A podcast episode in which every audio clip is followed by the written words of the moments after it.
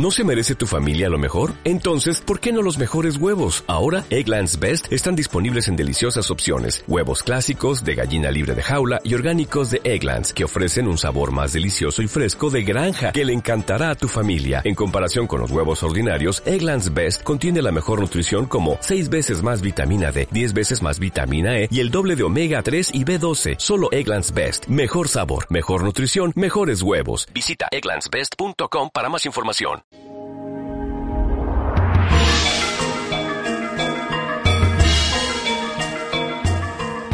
Sator era un campeón de las artes marciales de su escuela, pero sentía que todavía no sabía de verdad las artes marciales que él presentía. Aunque sabía del manejo de los músculos y del valor, también sabía que carecía de algo importante, algo que quizás tenía que ver con la conciencia despierta. Así pues, decidió dirigirse al lugar y al maestro que aunque no era precisamente el más famoso, quizás porque nunca asistía a competiciones, era el único capaz de transmitir y despertar lo que en tantas ocasiones había percibido. Cuando se presentó ante las puertas de aquel monasterio en donde jóvenes hombres y mujeres eran fuertemente entrenados, pidió a Budam que le admitiese. Este escuchó a Sator acerca de su deseo y le dijo, No estás preparado, no sabes de paciencia, no debo sembrar la semilla en una tierra insuficientemente trabajada. Pero maestro, interpeló Sator, haré lo que me pidas. Vengo desde muy lejos y vivo tan solo para aprender los secretos de la flexibilidad y de la fuerza. No sirves. Eres caprichoso y tu mente está llena de espejismos y vísperas. No sabes aguantar tus deseos y además todavía eres un inmaduro para los frutos del alma. Así que lárgate, dijo dando media vuelta y cerrando aquella enorme puerta.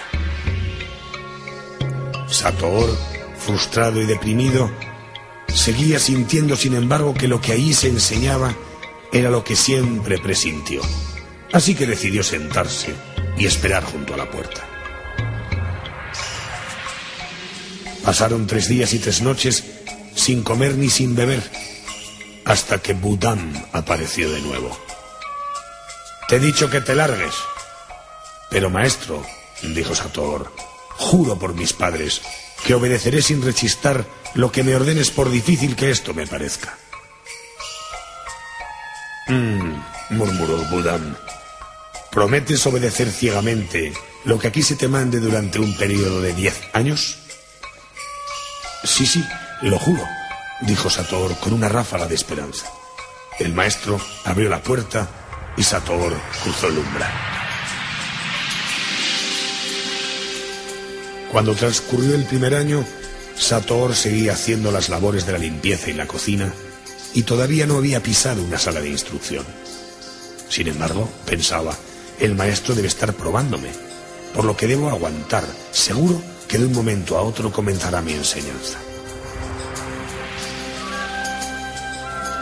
Cuando habían transcurrido cinco años sin salir, Sator seguía sirviendo en la casa. Limpiaba, cocinaba, arreglaba el jardín y cuidaba de las labores más modestas. Aunque a veces se decía, "Mm, no sé, no sé, creo que he caído en manos de un sinvergüenza que me explota.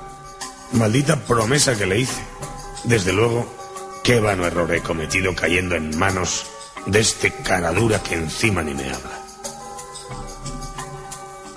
A los siete años, Sator se encontraba tan adaptado que ya ni recordaba lo que había venido buscando. Las artes marciales y sus juveniles objetivos de llegada le dejaban indiferente. Se había convertido en nada. Ni siquiera las cucarachas sentía que le respetaban. Aquella tarde, aparentemente como las demás, encontrándose en el jardín, apareció de repente Bután y le asestó un formidable porrazo con un palo en plena espalda. Hecho esto, desapareció sin decir nada. Anda, si además de explotador está loco el viejo imbécil este, dijo Sator. Al día siguiente por la noche, encontrándose dormido, fue despertado de súbito por la nueva llegada de Budam, que le propinó un bastonazo en la cabeza, haciéndole ver todas las estrellas del firmamento. Sator se dio cuenta que si tenía que salvar su vida de manos de ese loco furibundo, tenía que estar atento. Debía guardar una obsesiva alerta. A los pocos días, y encontrándose lavando trastos en la cocina, Budam se presentó de improviso y trató nuevamente de golpearlo. Pero, oh sorpresa, Sator, que ya comenzaba a despertar, lo intuyó repentino y girando vertiginoso, paró el golpe con una cacerola. El maestro desapareció de inmediato.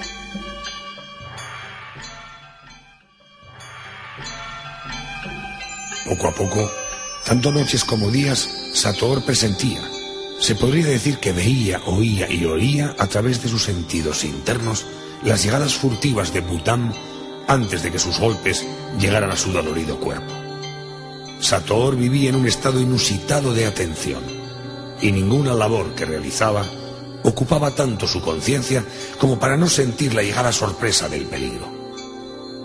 Y así, día a día, expiró el plazo que había jurado mantener. Fue entonces Budam, de manera insólitamente amable, el que le dijo, Bien, querido Sator, has finalizado ya tu aprendizaje y estás preparado para enfrentarte al peor enemigo de un guerrero, la autocompasión, la desatención y la impaciencia. Lo que aquí has aprendido lo enseñarás sobre la tierra. Hermano, hasta siempre.